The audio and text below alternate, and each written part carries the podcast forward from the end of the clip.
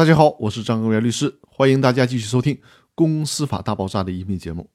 今天和大家讨论的话题是：转让股权的时候，分红应该归谁？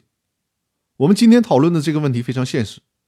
利益分配请求权与股权转让是不是一定同时进行呢？这个问题有点晦涩，把它说的直白些，就是转让股权的时候，分红是留给原来的股东，还是转让给了新的股东？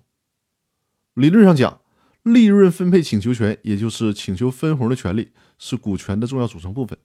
股权转让的时候，理论上应该就是利润分配请求权一并转让，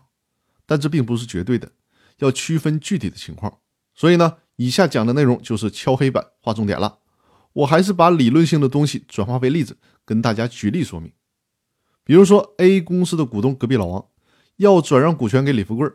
转让的时候，公司没有做出过任何的有关分红的决议，在这个时点上不存在分红的问题。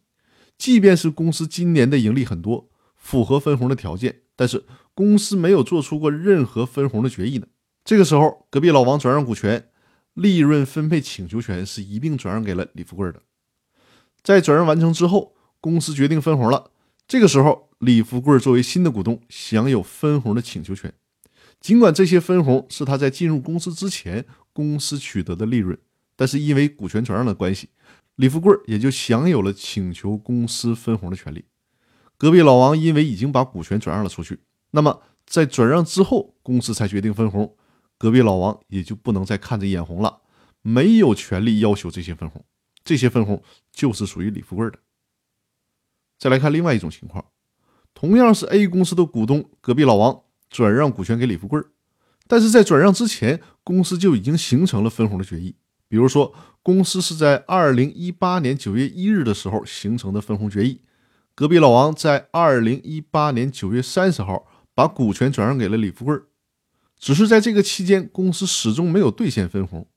这种情况下，其实就相当于公司欠了隔壁老王的钱。所以说，隔壁老王请求公司支付这笔分红的权利是独立于公司成员资格而单独存在的。也就是说，除非隔壁老王和李富贵之间就这笔应得的分红有特殊的约定，如果没有特殊约定的话，即便是隔壁老王把股权转让给了李富贵之后，隔壁老王针对之前。公司做出的这个分红决议，依然有权请求公司向隔壁老王支付这笔分红款项的权利。以上这两个典型的例子，大家一定要掌握，在转让股权的时候会用得到。那好，今天的分享就到这里，更多内容我们下期继续，谢谢大家。